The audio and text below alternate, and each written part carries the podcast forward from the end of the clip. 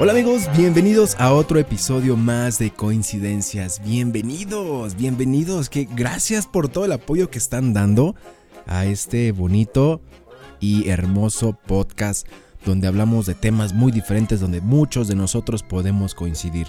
Oigan, en esta ocasión tengo a dos invitados. Tengo a Miguel Manero, Miguel Manero y Emanuel Camel. Si ustedes han escuchado de ellos, conocen un poco de ellos, nada más lo superficial. Aquí van a conocer un poquito más, algo, algo diferente a como los conocen a ellos. Y es muy diferente.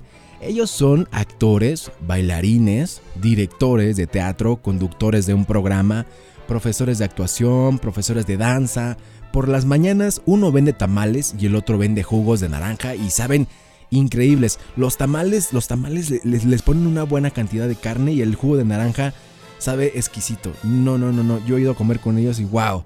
Saben increíbles. no, no es cierto, no venden tamales eh, ni jugo de naranja. Pero bueno, oigan, para mí fue increíble charlar con ellos porque tocamos sobre temas importantes que pues a veces nos marcan o olvidamos. De esos temas que hablamos fue sobre la infancia, sobre cómo es el vivir soltero a la edad que ellos tienen y pues también toqué un tema de que si ellos quieren formalizar una familia con alguien, eh, pues casarse o vivir juntos o algo más o menos parecido. No los quiero entretener más, vayamos a escuchar este episodio, pero antes quiero decirles que si tienen alguna duda, pregunta o quieren charlar, sobre algún tema o lo que sea de manera personal, manden un mensajito a guion bajo Andy Vargas guion bajo en Instagram y ahí con gusto yo les acepto el, mensaje 24/7, 365 días al año y ahí me tienen. Diciendo esto, vámonos con el episodio. Cuídense mucho, les mando un fuerte abrazo y gracias por el apoyo que están dando con coincidencias. Cuídense mucho.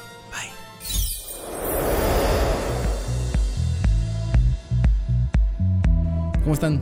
Bien, bien, ¿y tú, Andy? Aquí. Bien, bien. ¿Qué haciendo? Ya pisteando. Desde temprano, mano. Desde temprano. Aquí yo tomando con agüita. Pues qué fresa. A, a ver, empezamos con la primera pregunta. La pregunta del cajón. La pregunta de cajón de, de este podcast. Oye, pero ¿qué no nos vamos a presentar ni nada? No, es completamente. Ay, es que ya la, en la presentación de, del que yo hago la presentación antes, ya digo ah, ya todo nos, el. Ah, ok. pues si te quieres presentar adelante, no, amigo, no, no, adelante, adelante, no, no, no, quiero romper con tu, con tu sistema, pero bueno, yo soy Camel, Emanuel Camel. Emanuel Y también tenemos a a Miguel, Miguel Manero. Manero. Miguel Manero. ¿Cómo es su pareja ideal de cada uno? ¿Cómo es mi pareja ideal? Tú, yo primero. Dale, dale. ¿Pero cómo? ¿Físicamente o cómo? Físicamente, sentimentalmente o cómo las encuentras? ¿Cómo Mira, las buscas? Físicamente, que sea rockerona, con tatuajes. Ay, güey. Este. No importa si es de. Bueno, sí. Pues como. ¿Digo el nombre? ¿Podría decir el nombre? No, no eh. bueno, bueno, como así, así, como Lady Dusha, si alguien conoce ah, a Lady Bárbara, Dusha, Bárbara Ivanova, a, a, Bárbara ¿no? Ivanova, ese es como así como el estándar de mi mujer perfecta. Ah, mira. ¿Y tú? Yo creo que yo no tengo un prototipo de, de, mujer ideal. No es que haya salido con muchas mujeres, pero creo que no eh, me complemento con alguien que pues este se tiene este cliché, ¿no? Que el, la, la, chica que te entienda y, y, digo, y en este en este sentido la, la profesión, bueno, mi profesión que es ser actor, director de teatro y esta onda pues sí es complicado. Al muy inicio, complicado. Sí. Al, al, inicio te entienden muy bien, pero, ajá. o dicen entenderte muy bien. De pero ya sí. después vienen los problemas. Sí, después ya eh, por, por, falta de por, por, por falta, falta, de, de tiempo. tiempo. Sí, o sea, sí hay un compromiso, pero falta de tiempo es lo que sí, Exactamente, sí, y a veces al principio lo entienden, pero ya después. Y es lógico también, ¿no? O sea, también es lógico que, que pues ponerte como del lado de ellas, ¿no? Así es. Yo y no y digo, y si buscamos un, un prototipo creo que es eh, tiene que ser castaña, eh, no importa eh, el, el, físico, el no físico importa. No, no, importa, este, realmente no no es que me fije mucho en el, en el fijo en el físico de, de una chica, realmente es entendernos, eso sí es creo que no es difícil entenderme, ¿no? En, sentido de carácter, porque no. es raro Bueno, hace rato estamos platicando él y yo, y me contó que no, no lloras tampoco, mi amigo, no te enojas. Mi amigo Miguel Manero nunca llora. Es, hemos estado súper pedísimos, escuchando canciones así que te rompen el corazón y jamás ha soltado una lágrima. Por más que yo le digo, amigo, ya llora, suéltalo, sácalo. Nada más se le ponen sus ojos rojitos, pero no suelta ni una pinche lágrima, mi amigo. ¿Cómo por qué? ¿Te rompieron el corazón antes o qué onda? No, fíjate que no. Las veces que me rompieron el corazón fue de que los dos, tres primeros días entendí que pues por algo no estaban conmigo, ¿no? Ajá. Y este por ejemplo, de mis últimas relaciones, la última persona en la que se fue, pues se fue de, muy mala forma. Eh, sí me sentí muy, muy mal en ese momento y creo que estuve como un mes de capa caída. Pero de ahí en fuera, creo que como a los 15 días entendí de que, pues si no va a estar contigo, no, si no es para ti, si no, es para ti, no es para ti, punto. Sí, claro. ¿no? y después ya lo, entiendes y este y en ese sentido sí soy más, más seco que la fregada, porque sí me, me encajono y me encierro eh, tal vez eh, ni siquiera en mi cuarto, eh, lo confieso, ni a solas en mi cuarto lloro. O sea, sí me encierro, hago una berreta conmigo, pero en esa berreta creo que hago una introspección de, de todo esto que dices, ¿no, Andy? De no, no, no, me enojo, tal vez me enojo en ese, en ese sentido conmigo, pero tal vez por cosas que dejé de hacer, ¿no? Y se entiende lo que estábamos diciendo. Yo creo que nos creamos una expectativa de ¿no? Sí. Pero ya cuando caes en cuenta de que esa expectativa era algo que tú tenías y entiendes que las personas te digo, son como son. Sí, porque no te, no te entienden como tal. No, o sea, te entienden al tiempo, al tiempo que van pasando las cosas y las vas involucrando en tu mundo. En ese sentido, mis parejas dicen, ah, qué bonito, qué padre, haces teatro, bailas, estás en espectáculos. Te vas de gira, conoces. espectáculos. Este, y sí está el, el típico mensajito meloso de, hola, mi amor, ¿cómo estás? ¿Cómo te fue? Y eso, ¿no? Pero ya después, cuando ves o se dan cuenta que realmente no eres como lo que ellas esperaban que realmente, porque las mujercitas necesitan su tiempo, su, su, dedicación, espacio, su espacio, pues su espacio vital para ellas es fundamental, ¿no? De ahí en fuera de que pasen otras cosas como que, pues estás bien, de cierta manera hasta, hasta en, en lo sexual y en lo sentimental las tienes bien, pues están como que muy, muy ad hoc. Pero ya cuando pasa, no sé, un periodo de un año, ya empiezan como que. Sí, o sea, el enamoramiento se termina después de. Bueno, dicen que es el enamoramiento de los seis meses al año. Después del año ya, ya te enamoras. Digo, ya este, ya es amor. Así es. Y ya ves como todos sus defectos, ya ves como todo lo que sí, sí. tiene sí, exactamente. Y, caso curioso, fíjate que mis últimas eh, dos relaciones, tres, sí han sido periodos largos. te voy a platicar de las últimas tres relaciones. Con la primera duré cuatro años, con la segunda duré cuatro años y medio, con la última duré cinco años y medio. Entonces quiere decir que sí esperaban algo de mí, de mí y en dos ocasiones pedí matrimonio, güey. Ah, su pinche Y de, esas, de esas dos ocasiones... Ah, su puta madre. Eh, ¿No sabías tampoco tú? Sí, me, sí. Ah. me dijeron eh, no. Y entonces dije, algo estoy haciendo mal. Ah, ok, y entonces caes en el, en, el, en el estereotipo del hombre común del hombre promedio, en que, ok, bueno, voy a formar un hogar, una casita, una familia, etcétera, etcétera. Pero llegas en, llega el momento en que tu trabajo te absorbe y dices, güey, qué pedo. ¿No? Y, y, sí, he de confesarlo, creo que lo confesamos, ¿no? Es de, ching, tengo novia. Entonces tengo que ponerle, tengo que ponerle atención y tengo que ponerle este, este sentido de el tiempo y la forma. Pero ya cuando ves, pues ya te comí el tiempo. La neta es que. Y es que, sí, y es que bueno, afortunadamente y desgraciadamente también, pues aquí mi amigo y yo estamos, estamos 100%, 100 casados con, con esta carrera. Entre nosotros. No, estamos 100% casados con esta, con esta carrera que es el arte. Y el arte sí es muy celoso, demanda muchísimo tiempo y, y, aparte, bueno, aparte de que es trabajo, pues es lo que amas, ¿no? Es lo que amas, es lo que te hace feliz. Y no porque la otra persona no te haga feliz, o sea, también te puede hacer feliz, pero sí es muy demandante nuestro oficio, nuestra profesión, nuestra carrera. Es muy demandante en cuestión de horarios, de, ensayos, no sabes a qué hora vas a terminar, te pueden llamar de un día para otro que tienes, llamado, tienes grabación, eh, te vas de gira, este, tienes un ensayo, entonces sí es complicado porque a mí me ha tocado que luego yo ya quedo con, por ejemplo, en una cita con alguna chica y de repente me hablan, oye, hay esto, y chin, la tengo que cancelar, ¿no? Ajá. Y al principio te entienden y todo eso, pero obvio, obvio pasa el tiempo y ya después es así como que ya te la empiezan a cantar, ya te la empiezan a hacer de a pedo, ya. Y es cuando ya, pues ya no empieza, ya no funciona, ¿no? Y fíjate, de, mis, de, mi, de estas tres relaciones que te digo, la, la segunda eh, era también del medio.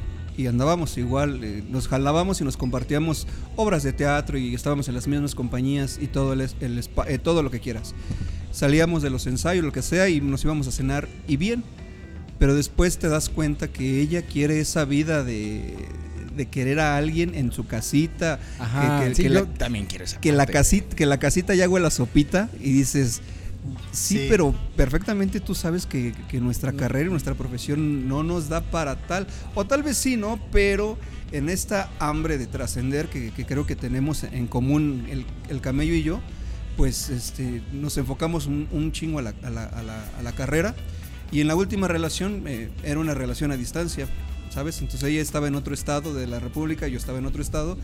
Cuatro años y medio de esa relación nos aguantamos. Y creo que son las que más se valoran también, ¿no? Sí, se valoran un montón. Se ven, no se ven 15 días, el- al 15, al quinceavo día se ven Ajá. y es como de, ay, sí, mi amor. Y, Sí, sí, y la muy la pasabas poca madre. Y, y, en- y después, no sé, te estoy hablando de los dos años, pasaba así como dices. Y después yo intenté ir por lo menos cada ocho días y cada ocho días iba por lo menos dos veces Ujú. al estado. Y ahí me estaba, y de quedarme a dormir. Pero después eh, me di cuenta que también empecé a perder un montón de trabajo. Ajá. Perdí un chingo de trabajo y perdí un chingo de contactos por estar atendiendo esa relación. Y Sí, dices- exactamente. Y te preguntas, ¿no? ¿Qué quieres?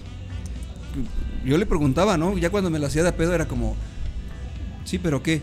Pues yo también le decía, sí, pero, o sea, no creas que este restaurancito en donde estamos comiendo a cinco estrellas No, Se sí, paga solito. se paga solito, ¿no? Sí, sí, sí. o, o Entonces- me da mi mamá, ¿no? Me, Sí, sí, no tenemos, digo, me da mi domingo para no tenemos a esa, comer. esa fortuna de, de- de esta de cualquier generación de una persona pudiente no que pide dinerito por lo menos le llega a su mesada y sabe que ahí tiene ese cambiecito y se lo se lo gasta con, pues, con su pareja no Sí, Ajá. nosotros sí tenemos que ahora sí que salir a ganarnos cada centavito. Y no es porque no lo queramos gastar en, en ellas, ¿no? Obvio, obvio, pues sí, obvio trabajas también para eso, ¿no? Pero pues desgraciadamente es el tiempo. Pero creo que Aquí a nosotros bien, nos, mata mucho el tiempo. lo dijiste muy bien hace rato estamos casados con la Sí, profesión estamos casados con la profesión y, y es una profesión muy, pero muy, muy celosa, muy Sí. celosa. como creo que como todas no digo o sea no sé los médicos tienen esta lo- lo- los, médicos las enfermeras de que tienen esta Las Bueno, pero a lo mejor ellos tienen como un horario, ¿no? A lo mejor tienen un horario como, como establecido de eh, a lo mejor de ocho horas o sabes que te vas a quedar de guardia. pero sí pero aún así también se, se, se malpasa no y la, también bueno, la- sí, tam- o sea, sí. se, quedan sí. ahí no Ah, ¿Y cuáles son su- sus edades? Digo, para meterlos en contexto, porque hay gente que. Yo tengo Escucha 39, en primero de diciembre cumplo 40 años. Subo al cuarto piso mis segundos Pedo- 20 años. pedota para el primero de diciembre. Martes primero de que, diciembre, Sí, pero- que la última la hicimos en Guadalajara. Ah, sí, sí. No, Nos fuimos con Laura León de gira. A Yo, ver. Emanuel Camel, tengo 43 años y los cumplo, bueno, ya los cumplí el 16 de junio. Mm, mira, están ya llegando al cuarto piso. Ya, Uno ya está No, yo ya estoy en el cuarto piso, pero A ver, ¿y dónde y cómo fue su infancia? O sea, ¿qué, ¿Su qué? algo- ¿cómo fue su infancia? Mi infancia fue, bueno, yo soy originario de la Ciudad de México. Eh, mi familia paterna es de Villaguerrero, de allá del Estado de México, Toluca, eh, cerca de Iztapa de la Sal. Y mi familia materna es de Oaxaca, Ocotlán de Morelos, Oaxaca. Y prácticamente mi infancia era como estas infancias cubanas, en donde viven en la ciudad y en- en el pueblo. Ajá. Entonces, este, pues mi abuela tenía negocios y había que cuidar también las cosas que tenía en, en- en- en el rancho. Y mi mamá todos los periodos vacacionales, que, antes pues, eran de dos meses acá en, en Ciudad de México, eran de dos meses, había puentes extra largos de una semana, casi 15 días, entonces me mandaba a Oaxaca y tuve una infancia muy, muy bonita, totalmente una niñez, te lo puedo afirmar que creo que hasta los 15 años yo dejé de ser niño porque me la pasaba poca madre con mis primos, con mis, con mis hermanos. Eh, sí vivía en casa de mi abuela porque dentro de los negocios que tenía mi abuela estaba uno en cada esquina y su casa de mi abuela era de lado a lado, de cuadra a cuadra. Entonces entrabas en una cuadra y salías en otra cuadra.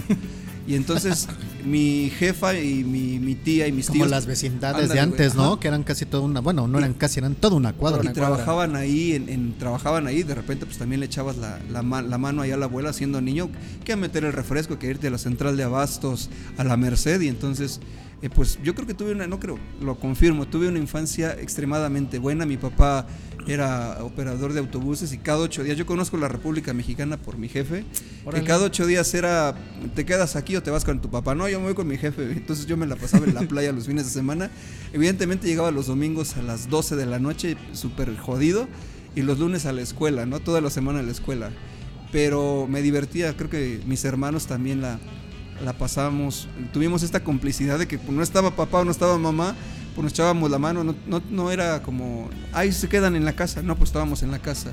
Entonces si era la escuela, después de la escuela un ratito televisión, comías, comías en el, en el mismo local y ya te subías y toda tu tarde era echar pues cotorreo y jugabas. Tuve una infancia muy muy bonita yo. Yo ¿no? también, yo también puedo decir que tuve una infancia muy, muy bonita, muy padre, muy divertida. Era, estaba súper consentido porque como soy hijo único, entonces pues la verdad, pues, pues, mi, mi señora madre, que es madre soltera, eh, pues la verdad me, pues me consentía y me daba todo. Obviamente sí me exigían muchísimo en la escuela, pero sí yo tuve una infancia solitaria porque sí fue muy, fui muy solitario ahí en la casa, en la casa de ustedes, pues la que me cuidaba era mi abuelita, que ha sido el amor de mi vida. Sí, mi abuelita es así como que la persona que más me, me ha amado en la vida y me cuidaba muchísimo. Y este, y ella era la que se encargaba de mí. Y, y con ella me pasaba, pues después de la escuela, pues obvio, y me dejaba el autobús en la casa y a la tarde me quedaba con mi abuelita, luego llegaba mi tía y al fin y en la noche llegaba mi mamá. Yo no, yo no disfruté tanto de mi mamá porque ella, pues como tenía que trabajar, pues solamente la veía en las mañanas de párate, bañate, cámbiate, desayuna algo y voy y te dejo en la escuela. Y la veía en las noches que llegaba pues del trabajo, ¿no? Y llegaba pues, a revisarme las tareas, a darme de vez en cuando un zape, porque me equivocaba o la hacía mal. Y este, entonces no tuve mucho la, la bueno, la, la fortuna de convivir mucho con mi mamá, que ahorita lo estoy haciendo con ella, la verdad, ahorita que ella está, que ya dejó de trabajar, pues la tengo todos los días en la casa, entonces la verdad como dis- disfruto mucho el, el tenerla, aunque como a veces peleamos mucho porque tenemos el mismo mal pinche genio los dos, entonces cuando algo hay- entra un conflicto, sí nos agarramos del chongo, pero disfruto tenerla ahí. Y mi infancia sí fue, sí fue muy padre, fue muy divertida, les digo solitaria porque no tenía con quién jugar, pero pues me llenaban de juguetes, la verdad sí me llenaban de juguetes cuando eran reyes, me llegaban juguetes que yo ni ver, que la verdad ni pedía, pero me los traían porque porque a los Reyes Magos les gustaban. Ajá. Entonces, por el simple hecho de que les gustaban, me los traían. Entonces, eh, me ponía yo a jugar ahí en la sala, en mi cuarto, armaba mis historias. Eh, de vez en cuando me salía a jugar con un vecino. eh, me enseñaron a compartir también mis juguetes. Entonces, esos momentos también eran muy divertidos cuando, cuando tenía la oportunidad de salir a jugar con, con alguien más. Pero sí, disfruté mucho mi infancia. Fue una, una infancia muy bonita. Todavía, todavía nos tocó, creo que nos tocó de pues de jugar en la calle, ¿no? De salirte en la avalancha, en los patines, en el patín del diablo, de jugar a las escondidas, jugar eh, el, el, el stop, eh, jugar esos El basta. el basta Bote y- pateado, ¿no? Había uno que era pateado. como era un hoyo y un palo y que lo aventabas y él caía, no sé, creo se llamaba el bolillo o algo También. Ajá, el bolillo. Ese Sí, nos- también. sí, afortunadamente nos tocó esa época en la que, pues, toda tu infancia tenías la seguridad y esa confianza de, poder, ajá, de estar en la calle y estar hasta las 8 o 9 de la noche. ajá. yo y no pasaba nada. Yo salí a la calle hasta los 15 años. A eso sí te lo puedo decir. Eh, Hasta los 15 años me dejaron salir a la calle porque la casa era muy grande y éramos demasiados niños. Y luego todos los empleados de mi, de mi abuela te llevaban a sus hijos. Mi abuela también, eh, ella era, fue mesera cuando llegó a la Ciudad de México. Y, este, y una vez se prometió, ella se dijo, yo jamás voy a tratar mal a mis empleados les voy a dar de comer, voy a dejar que, que lleven a sus hijos, etcétera, etcétera. Y ahí estaban. Eh, cuando yo me iba a Oaxaca, era mi- mis, mis, mis chances de salirme a la calle, porque ahí estaba con una tía, una tía abuela, que con mi mamá se crió, eh, mi mamá se crió como si fuera su hija, hasta los 18 años. Entonces, esos eran mis. Salías y pasaba el tren enfrente de la. El tren, güey. Entonces, eh, en los periodos de junio, julio, las vacaciones largas, eh, las, las, vacaciones de verano, nos tocaba todavía que llovía y se llenaba el río. Entonces yo me iba al río, me llenaba de lodo, me iba con mis primos al, al campo, en el caballo, en el burro, en la carreta. Entonces tuve una infancia genial. Y aparte, pues soy, soy gemelo, bueno, somos cuates. Pues teníamos esta complicidad de no digas nada, yo no digo nada, órale. Y después ya de más grande, pues por mi familia, es que es, mi familia es muy carrilluda, típico, típico de la familia mexicana, así como yo. Entonces, si alguna vez se preguntan por qué el manero es carrilludo, pues mi familia es totalmente carrilludo. No hay alguien que se quede callado cuando le hacen una broma, cuando le hacen un albur en la casa y entonces pues somos muy, muy carrilludos. Y en ese sentido aguantas, empiezas a, a tener, no era el, el bullying o, el que le estás tratando mal al niño uh -huh. o maltrato infantil, no, era como que aguanta las carnitas porque o, si no te aguantas no vas a, no vas a llegar a nada me enseñaron a ser muy igual que Camel, compartido. Mi abuela es del, exactamente del 12 de diciembre. Y todos los 12 de diciembre mi abuela mandaba a traer este una banda y así una mega fiesta, cerraba la cuadra y órale, ta ta ta ta, ta no, increíble. Mi infancia fue muy chida, la neta. Y ahora, ¿qué es lo que extrañan de ella, de la infancia? Porque muchos extrañamos algo de, no sé, un juguete o estar con alguien o. Ah, algo. yo extraño mucho las caricaturas de esa época. Las caricaturas eran Las muy caricaturas buenas. de esa época eran padrísimas. O sea, Mandibulín. Este. Obviamente, pues el, el Pato Lucas, Box Bunny. Muchísimas caricaturas. Massinger Z, los Halcones Galácticos. Uh, Thundercats. Este, los Thundercats. Eh, los pitufos, los caballeros del zodiaco y otras otras caricaturas que son súper clásicas que ya pues desgraciadamente ya, ya no las pasan ahorita. También sabes qué, las, las series, me acuerdo de las series que pasaban en el canal 4 de, de Hulk, eh, La Mujer Biónica, El, el Hombre Biónica, El Auto Increíble. Este, había MacGyver. una serie, a MacGyver, había una serie de guerra de la Segunda Guerra Mundial que me encantaba, que se llamaba Combate. Había otra de unos extraterrestres que se llamaba Invasión Extraterrestre mm. o algo así. Y a, a, Los Intocables, que estaba en blanco y negro. Había muchas series, Los Dukes de Hazard. Había muchísimas series que eran súper, bueno, que eran padrísimas en esa época y yo creo que esas cosas, ese tipo de series y de caricaturas, sí las extraño mucho que pues ya no tiene nada que ver con las de ahorita. Yo creo que extraño el hecho de que me mimaran, porque te digo que como crecí con primas y primos, llegaba el momento en que había varios baños, había cuatro baños, cada, cada departamento se podría decir tenía su baño pero nunca crecimos con morbo, ¿sabes? O sea, yo creo que nos bañamos hasta los 10, 11 años entre primos y primas y no había morbo. Y estaba el cambia al niño, órale, pone sus calzoncitos, ponle su ropita y te estaban apapachando mientras te cambiaban, ¿no? Y te daban que el chocomil, que la torta y esas cosas. Entonces, eh, creo que sí no fui mimado porque yo era muy travieso, muy, muy travieso. Eh, entonces, y hasta la fecha, hasta la fecha, hasta la no, fecha. no, era como... Te suben a las patrullas. Pero yo, le, pero yo le hago más travesuras a este güey. Era, era el hecho de que entonces en las, en las escuelas se catalogaba como el niño problema. Ajá. Pero yo no era niño problema, yo tenía este creo que está mal que yo lo diga, pero este IQ de aprender rápido, se me quedaban las cosas rápido y, y, y, terminaba rápido lo que ponía la maestra y me sobraba tiempo y yo era de que yo ahora qué hago pues, Ajá, a platicar. eras, eras hiperactivo no hiperactivo soy, hacer algo para soy hiperactivo. seguir.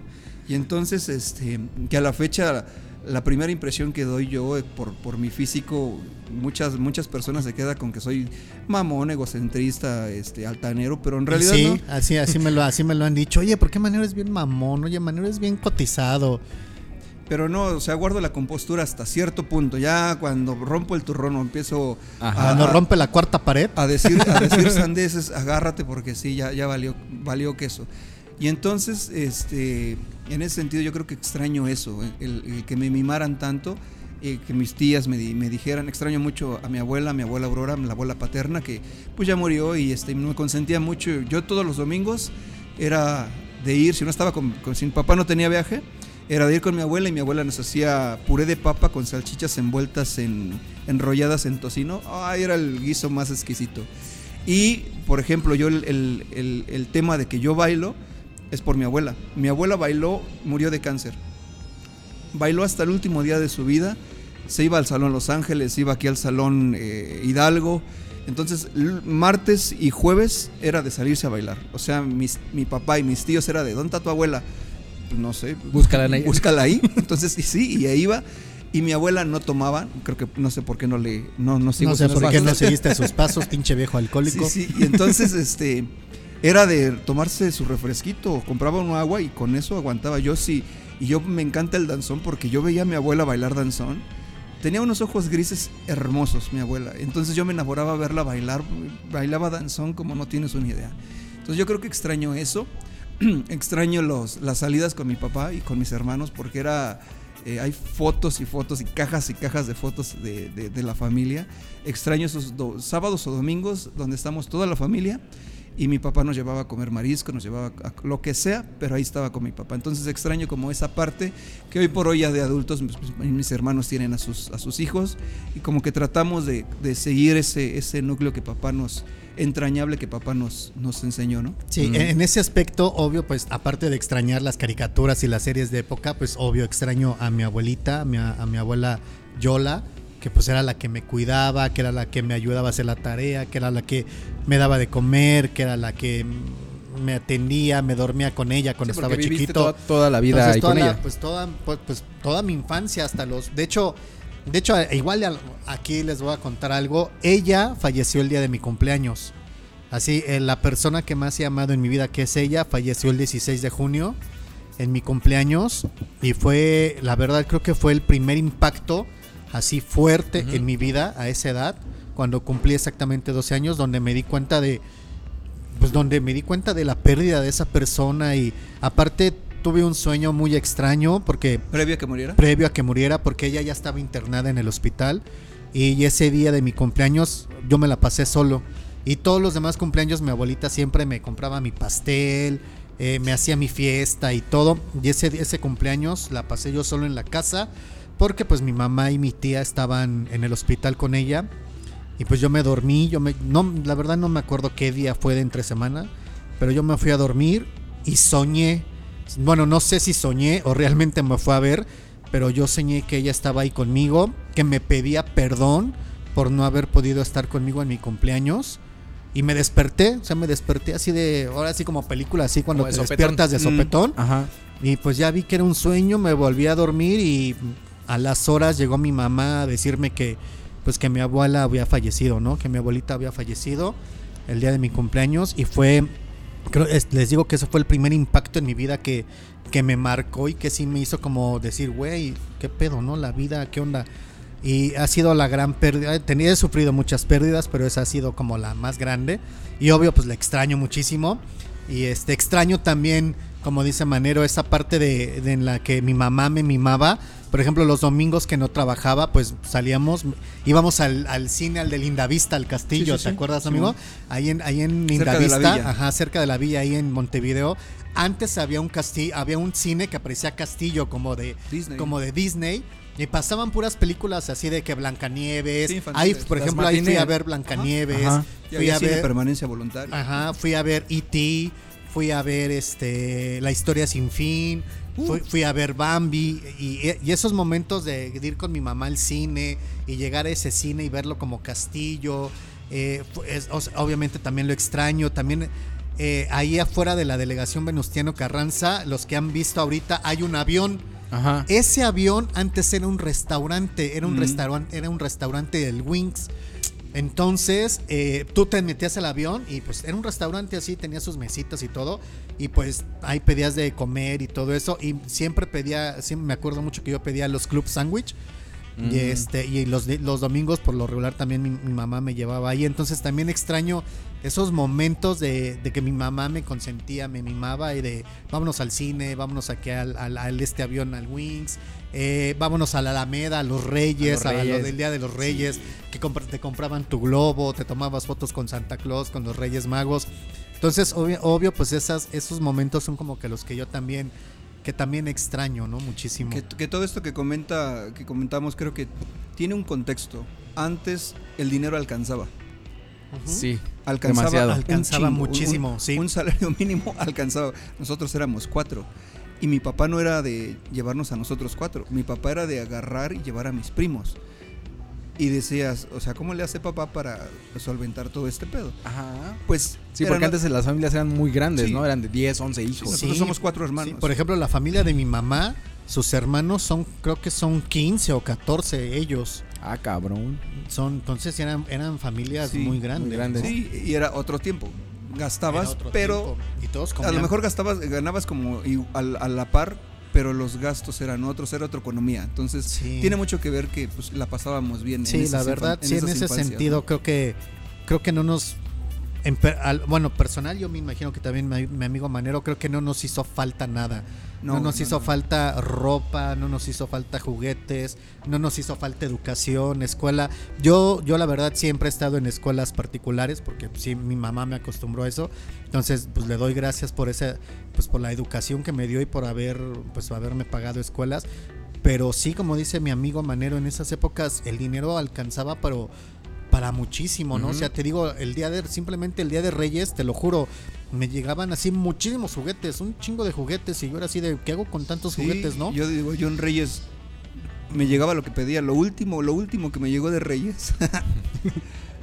me llegó la colección completa de He-Man. Los el- y el castillo Grayskull y el castillo de, de el Skeletor. Skeletor, sí, yo también tengo Entonces, esos, el de a mí me trajeron todos los villanos y a mi hermano le trajeron todo eh, Los buenos, los Skeletor. héroes. Ajá, y a mi hermano le trajeron a todo He-Man. A mi hermana le trajeron la colección de Barbies y a mi hermano chiquito le trajeron juguetes de niño, ¿no? Porque estaba todavía en cuna. Eh, le sale un partido de fucho a mi papá y nos fuimos a Manzanillo y viene una mega ola, así una ola cabrona, y se lleva toda mi colección, toda la colección se la llevó. No manches. Y entonces Daniel y yo, mi hermano y yo nos quedamos así como, güey, mi colección y mi- también los juguetes de mi hermana. Y entonces empiezo a escuchar, estábamos como en unas palapas y escu- escucho a mi mamá, el niño, el niño. Entonces mi hermano y yo nos volteamos a ver, ¿no? ¿Qué? Cuando vemos, este, en la ola se había llevado a, a mi hermanito. Iban, en- entonces, de esas películas de cámara lenta, ves a papá salir de la ola y con mi carnal aquí en el brazo. ¡Sha!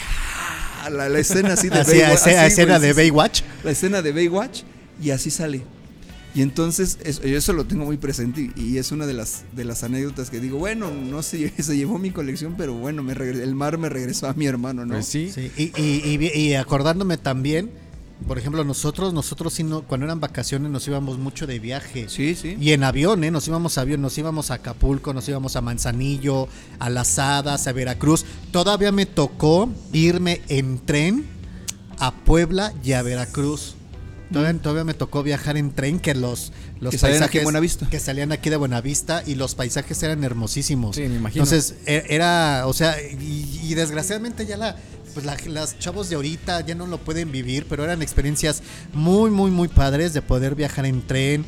Y entonces, pues tam- te das cuenta que pues la, la economía estaba bien en esos entonces, ¿no? Porque pues nosotros nos dábamos el lujo de viajar en avión, de irnos a Las Hadas, a Acapulco, a Manzanillo, a Veracruz, por lo menos dos veces al año, ¿no? Y este, Que- entonces eran que creo momentos que- muy chidos. Que, o sea, sí lo pueden vivir, nada más que se den el tiempo y que salgan con las personas correctas y con los amigos correctos, porque el agarrar tu mochila, el ponerte de acuerdo, el ahorrar 15 días, un mes y decir, chinga su madre, nos vamos con mil pesos a Cocoyoc, nos vamos con mil varos a Texcoco, nos vamos con mil varos a, a- a- a Tepoztlán, a donde quieran irse, este banda, o a donde nos estén escuchando, háganlo.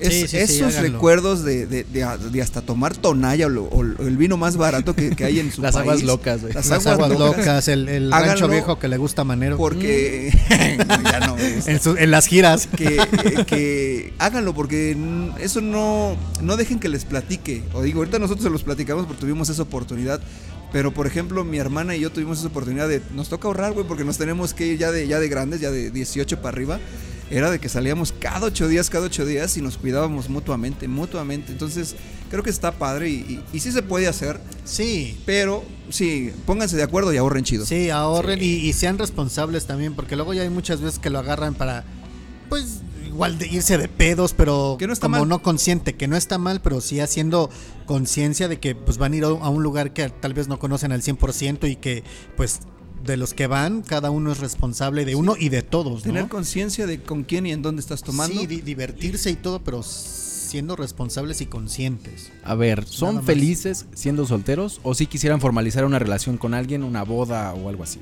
¿O son felices así, como Yo hoy por hoy te voy a decir que sí soy feliz siendo soltero. Disfruto de mi espacio, de mi, de mi- de mi espacio vital. Tengo cinco sobrinos a los cuales amo con toda mi vida. Son mis hijos. Soy muy aprensivo con ellos, cinco. Eh, cualquier cosa que les están dando de comer, cualquier cosa que les esté pasando, soy muy aprensivo con ellos. Pero creo que de los 33 para acá, me hice muy consciente de que, bueno, no, de la última relación que tuve, que eso fue hace ocho años para acá, soy muy consciente y, y, sí soy feliz siendo soltero. Evidentemente no está como que el apapacho y la caricia y el becho y becho y apapacho gacho, ¿no? Ajá, como dices tú, llegar con la sopita ya está caliente. Sí, ya está calientita y por lo menos sabes que vas a dormir calientito esa noche. Sí se extraña, pero yo en mi caso creo que ya lo tengo tan orgánico que es como muy, muy, muy vital para mí, mi, espacio esencial y, y, si se da en algún momento estar con alguna pareja, se dará. Hoy por hoy te puedo decir que sí soy feliz siendo, siendo soltero y disfrutando de mi tiempo, de mi trabajo y de mi espacio. Yo, yo también puedo decir que en estos momentos de mi vida soy feliz siendo soltero. Yo he solamente pedido matrimonio una sola vez, ah, que ha sido a mi exnovia. A, a mi ¿Cuánto tiempo duraste con ella?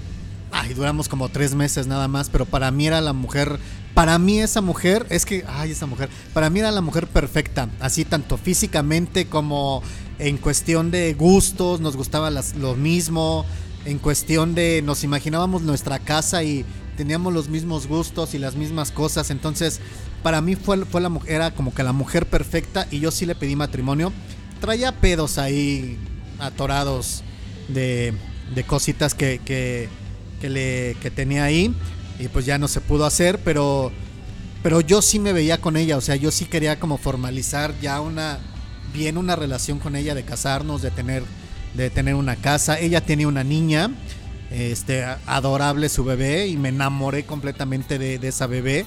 Y, y, le dije, mira, yo no pretendo ser su papá ni pretendo quitarle lugar a su papá, pero obvio me encantaría pues ser parte de la historia de ella, ¿no? de, poder compartir cosas con ella y, y, compartir con los dos. Desgraciadamente pues ya no se pudo. Eh, no sé si lo siga pensando o no. Porque le dije, pues piénsalo, Yo ¿no? Creo que ya no, güey. Yo creo que ya no, ¿verdad? ¿Quién ya, sabe, Todo puede pasó un año. Pero este, yo sí me veía con ella.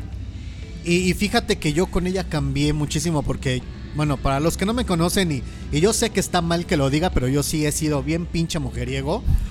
Entonces yo con, con ella me comprometí al 100%.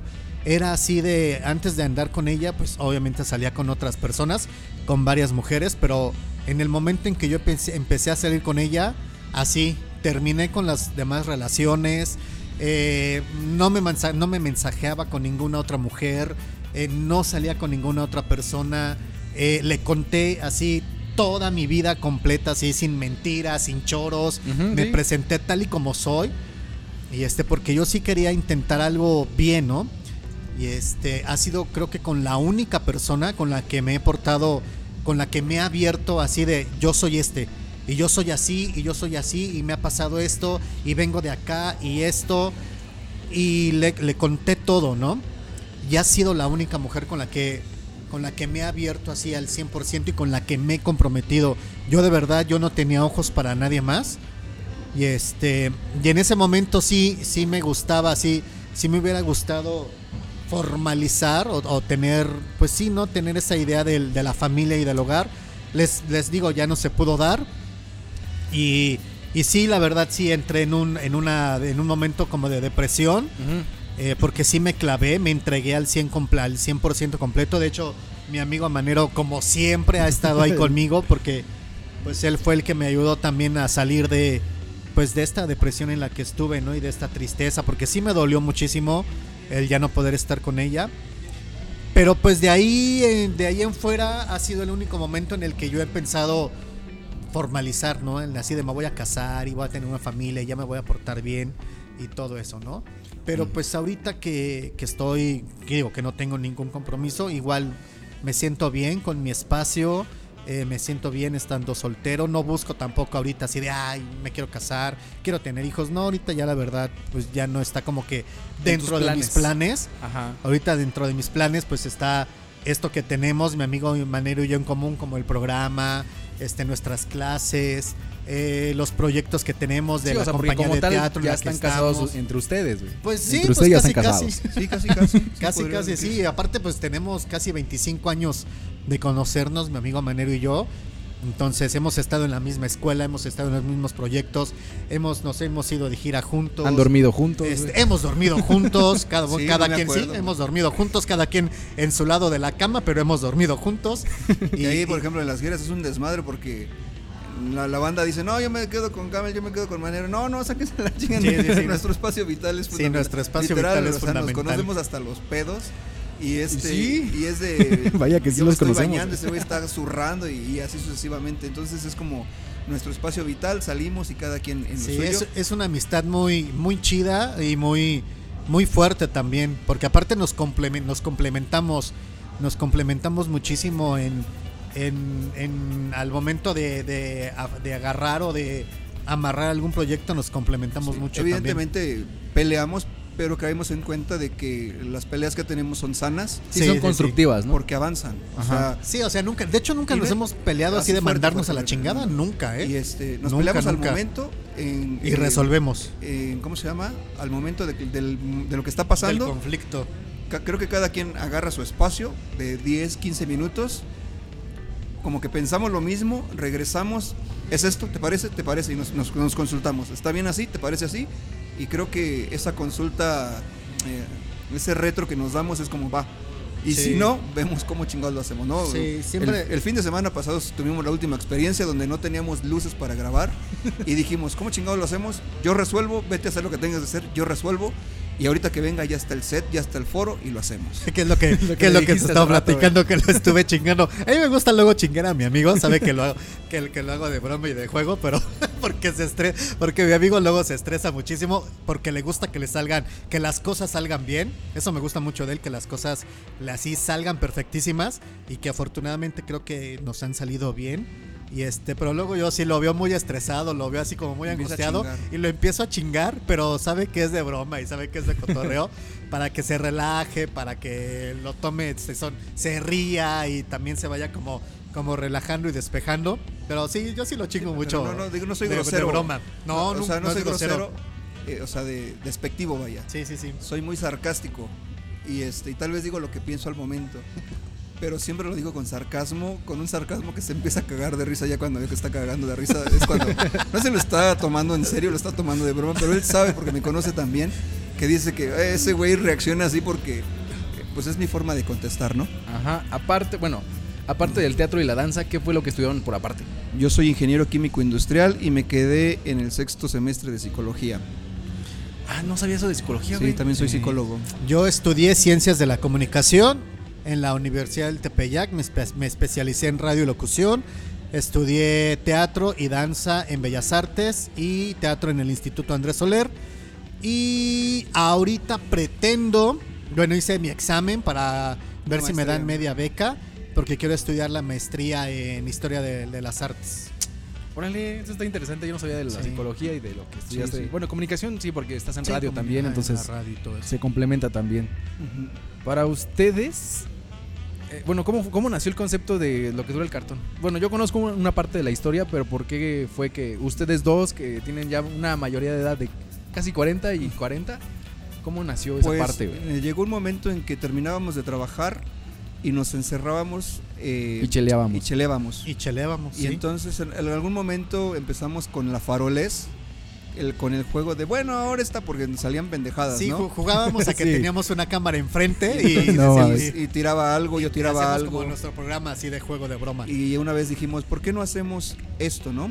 Y después surgió, porque esto es una necesidad, de que vimos a mucho talento desperdiciado, que dijimos que ese talento hoy por hoy en la actualidad no tiene, las productoras no se acercan a ellos si no tienen algo construido y dijimos, ¿por qué no les damos el espacio? Amén de que también nosotros nos vamos a abrir camino gracias a las benditas redes sociales y a la tecnología que hoy por hoy hay de que con unos micros, una laptop eh, y una caja, una consola puedes hacer maravillas. Dijimos, ¿por qué no lo hacemos? Eh, a partir de ahí nació, se quedó pendiente dos años, tres años y se quedaba y se quedaba y se quedaba, pasaron y pasaron, pasaron proyectos, proyectos y proyectos y no se armaba nada hasta que un momento, en algún momento también gracias a la pandemia, es parte de las cosas buenas de la pandemia, dijimos, vamos a hacerlo, güey. No hay pedo porque tenemos que hacerlo ya, si no... Porque si no, nos va a comer el tiempo, nos come el tiempo nos y come nos la pasa. edad y, y creo que estamos en, en buena edad eh, para hacerlo. Amén de esto, pues ya teníamos la compañía nacional Luis G. Basurto, este, que fundó, que fundamos, pero él es el director general de la compañía y este y a partir de ahí dijimos, bueno, creo que también va a ser foco fundamental para, para nuestro trabajo, porque también hay que ser realistas en este mercado de, de- de las artes. ¿Quién va a ver a Pito Pérez o a Pedrito Pérez? Nadie. Entonces, Sí. creo que es fundamental que Sí, también tienes que estar expuesto. aprender, Sí. aprender, aprender a venderte, aprender a vender tu trabajo, tu chamba, tu, tu talento y tus proyectos, ¿no? Sí, también es parte de, o sea, eh, caímos en cuenta de que una cosa lleva a la otra y, y no están peleadas. Entonces dijimos, eh, sigamos haciendo esto. Eh, eh, conoció a, a mi sobrino que él tenía una, una plataforma eh, que es Conectando Mundos Emergentes y, este, a partir de ahí platicamos, dialogamos y a partir de ahí dijimos, bueno, pues vamos a hacerlo. Entonces, en, en, en promoción cultural, él tiene una cartera bastante importante de bandas y músicos emergentes y dijimos va entonces él que, que nos que nos llene que nos llene la cartera de, de los artistas y, y de ahí Y los que vayan llegando, ¿no? Y los que vayan Aparte llegando. también, por ejemplo, a Manero y a mí, de, de tantas cosas que nos unen, nos une la música, por ejemplo, el rock. El rock. Entonces, Ajá. por La ejemplo, Ma- lectura. Ma- Manero y yo somos 100, así 100% rockeros. Entonces, en, en- al principio el concepto iba como enfocado a, a bandas de rock, puro rock, pero después nos dimos cuenta de, Abrir de la más de importancia de, abrir personas. más el espacio y el camino, pues para otro tipo de bandas y de música que, que desgraciadamente no se les da la oportunidad, ¿no? De, de, de darles, de darles a, de darle difusión a su música, a su propuesta, a sus letras, a sus canciones, porque pues sabemos que tiene que ser todo lo que escuchamos es comercial, muy comercial, ¿no? Es muy comercial, entonces, pues ¿por qué no? Entonces decidimos no solamente enfocarnos en el rock, sino también también abrir el espacio pues para todas las bandas pues que sean de música emergente o que estén empezando o que ya lleven años y que no se les ha dado como esa oportunidad de ser comerciales o de salir en la radio o en algún otro lado, pues aquí está el espacio, ¿no? Para que la gente los escuche, escuche su música, sus propuestas, su- su- sus ideas, su filosofía y, y puede ser desde rock, desde música ska, desde rap, desde trova, desde eh, contestatario, todo el tipo de música. los géneros todos entran los aquí. géneros Sí. entran y caben aquí en lo que dura el cartón. Más allá también de la música, somos muy urbanos. Creo que somos muy, muy urbanos. Amén de que tenemos unas, unas buenas carreras y unas buenas profesiones. Nos gusta la urbanidad, la Sí, cultura sí, sí. popular y las tradiciones mexicanas, Ah, ¿no? claro. Somos súper arraigados en la tradición mexicana. Y vimos también que había esta necesidad y esta conciencia emergente de, sí, pero también el poeta de la calle no tiene foco. ¿Quién le da ese foco, no? Ajá. Que mucha banda lo voltea a ver y ya lo tira de a Lucas Sí, sí, y, sí. y dice, bueno, ¿y, y este güey qué, no? Y hay mucha gente muy, muy talentosa. Vas a- a- al centro de Coyoacán, acá en Ciudad de México, y dices, ¿por qué toda esta banda únicamente la conocen aquí? ¿Por qué no la pueden conocer a nivel nacional o a nivel mundial? Que tal vez la conocen, pero porque fueron casualmente o causalmente al, al- allá, ¿no? Fue un turista y Fue lo encontró y lo, vio. Ajá. Pero también nos, nos- nos- nos enfocamos a eso.